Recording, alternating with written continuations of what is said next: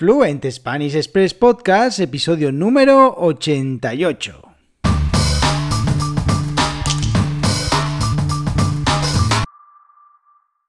Muy buenos días, esto es Fluent Spanish Express Podcast, el podcast para aprender, para practicar y mejorar vuestro español todos los días, de lunes a viernes, un nuevo episodio donde comparto contenidos con consejos, con recursos y recomendaciones para llevar vuestro español al siguiente nivel.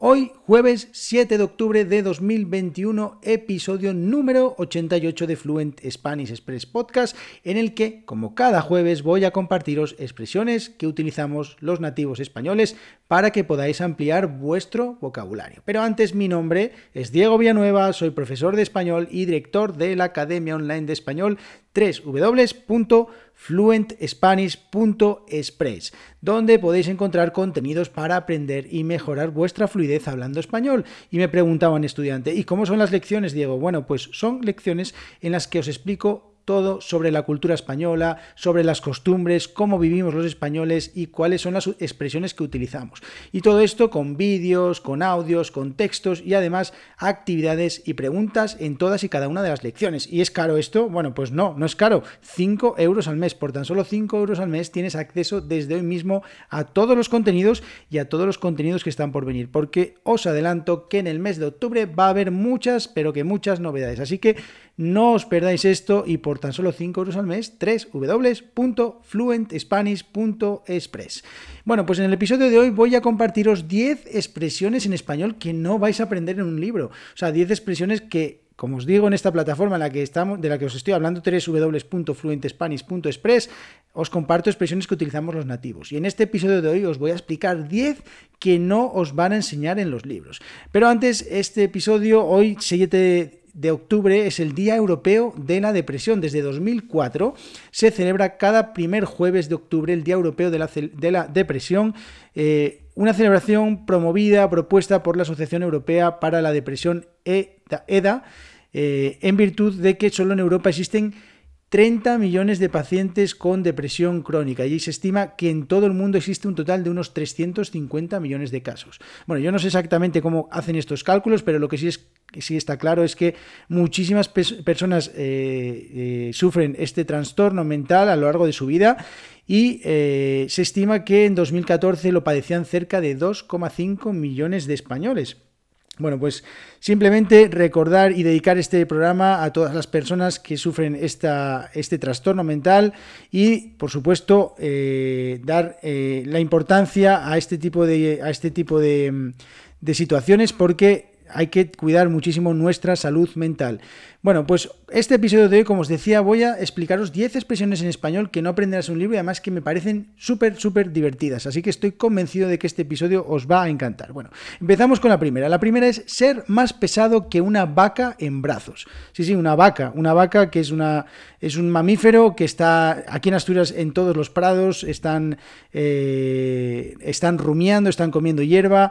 Y bueno, pues ser más pesado que una vaca en brazos lo utilizamos de una manera muy informal o muy coloquial cuando hablamos de alguien que no nos deja en paz, que insiste en algo, que no se da por vencido nunca, que siempre está ahí R que R. No, por favor, eres más pesado que una vaca en brazos. Bien.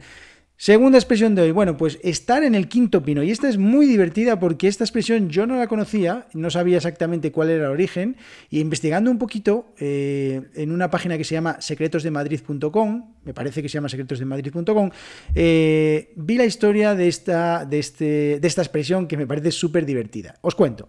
Vale, estamos hablando del siglo XVIII, el reinado, durante el reinado de Felipe V, que eh, en Madrid, eh, bueno, había una avenida, una de las avenidas principales de Madrid, que era muy, pero que muy, pero que muy larga, pues eh, este rey, Felipe V, tuvo la maravillosa idea de plantar cinco pinos.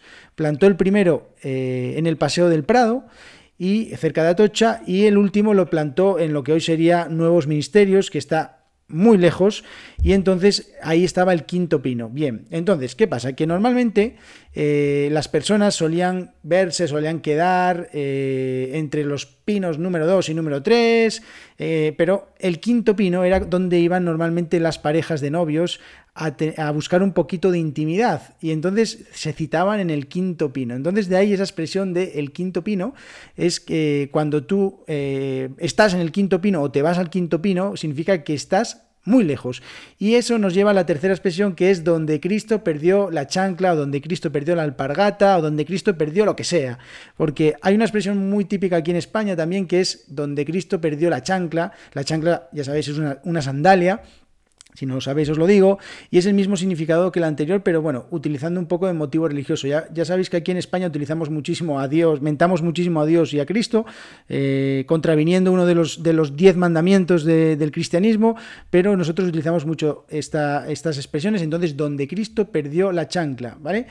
Eh, cuarta expresión, bien. Otra, no ver Tres en un burro. Imaginaros un burro. Imaginaros tres personas encima del burro y tú no los ves. Si no los ves es que te recomiendo que vayas a un oculista lo antes posible. Esta expresión significa que no ves nada de nada. Así que si no ves tres personas encima de un burro, ya te vale.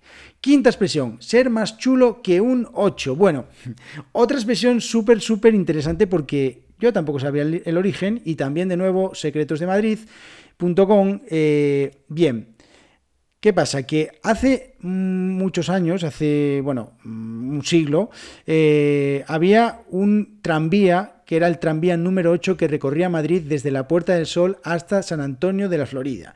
Y eso, eh, bueno, pues pasaba por algunos puntos mm, digamos, en los que, eh, en los que eran, digamos, de menos las personas que vivían allí tenían menos poder adquisitivo y entonces eh, estas personas de, que venían desde la Puerta del Sol, que eran personas más pudientes, los chulapos, chulapas, que eran los que iban al baile, al baile, baile del Parque de la Bombilla, eh, pues eh, en la festividad de San Isidro, muy famosa en Madrid, pues pasaban por allí eh, por el, con el, en el tranvía y las personas que, eh, digamos, de, menos, de menos poder adquisitivo, con cierto humor e ironía, decían que, eh, bueno, pues hablaban de la chulería de estas personas que iban en el tranvía, ¿no? Y entonces esta expresión, pues dejó de ser, pues pues empezaba a utilizar que era más chulo que un 8, ¿no? Y esta expresión, bueno, pues un poco eh, trascendió más allá de Madrid y ahora ya se puede escuchar en todos los lugares de España, porque, bueno, aunque estoy convencido de que casi nadie sabe el origen de esta, de esta expresión, que es muy interesante.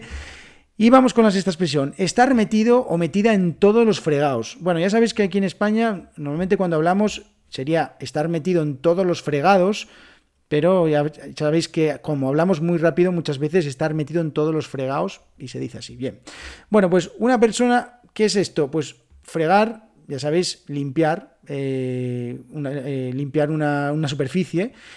Una persona que se mete en muchos líos, que tiene afán de protagonismo, que le gusta estar en problemas, eso es estar metido en todos los fregados. Cuando hay una historia, tú estás allí y estás metido en todos los fregados. Y otra muy parecida, pero no es exactamente igual, porque en la anterior estar metida en todos los fregados es que, que te gusta, que te, que te va bien ese, ese tipo de, historias.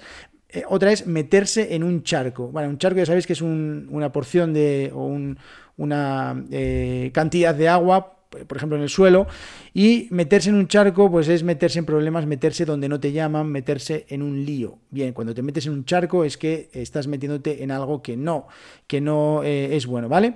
Octava expresión, estar como una regadera. Bueno, las regaderas, no sé si lo sabéis, supongo que es para regar las plantas, para ese, ese, ese envase donde, que tiene unos agujeritos donde, por donde sale el agua. Y entonces estar como una regadera se utiliza de manera de manera coloquial, cuando hablamos de una persona que está loca, que está loco, eh, que tiene una manera de actuar un poco extravagante, que se viste diferente, bueno, un poco que es que, no sigue la norma común, que es un poco diferente a los demás.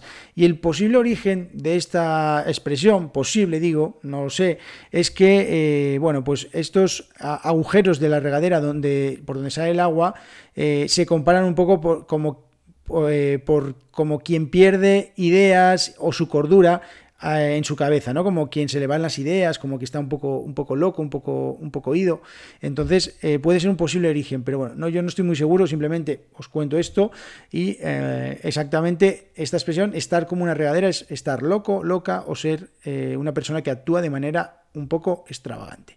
Novena expresión, faltar un verano. Bueno, Eh, hace, algún, hace algunas semanas publicaba en eh, www.fluentespanish.express una expresión, una, una, lección con expresiones relacionadas con la comida y hablaba de una expresión que es faltar un hervor. Faltar un hervor es una persona que le falta un que no tiene mucha experiencia y hay una muy parecida que es esta, faltar un verano o faltar un verano o faltar tres veranos, lo que sea, puedes decir lo que quieras, te falta un verano.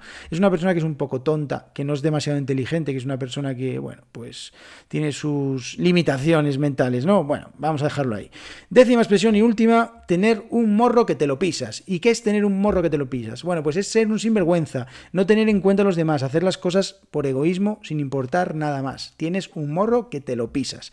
Bueno, pues estas 10 expresiones espero que os hayan gustado, estoy seguro que sí, porque son muy divertidas, muy interesantes. Muchas gracias a todos por vuestras valoraciones de 5 estrellas en iTunes. Muchísimas gracias a todas las personas que dedicáis un minutito a valorar con 5 estrellas este podcast porque cada día somos más personas, cada día más personas escuchan este podcast y muchísimas gracias por seguir el podcast en Spotify, en Google Podcast, en Apple Podcast, en Evox, en Tuning, en todas las plataformas, en, vuestra plataforma favorita para escuchar los podcasts. Y sobre todo, muchísimas gracias a todas las personas que os estáis suscribiendo a las lecciones en www.fluentespanish.express. Muchísimas gracias por tan solo 5 euros. Muchísimas gracias de corazón por apoyar este proyecto porque no es tanto dinero, es muy poco. Y a cambio recibes muchísima formación, muchísima información sobre la cultura, sobre las expresiones que utilizamos los nativos españoles y sobre las costumbres, cómo vivimos los españoles, cómo pensamos los españoles. Así que muchísimas gracias a todos y nos vemos en el episodio de mañana, episodio de viernes, una semana más, terminamos la semana mañana viernes, así que nos vemos, que tengáis muy buen día, adiós.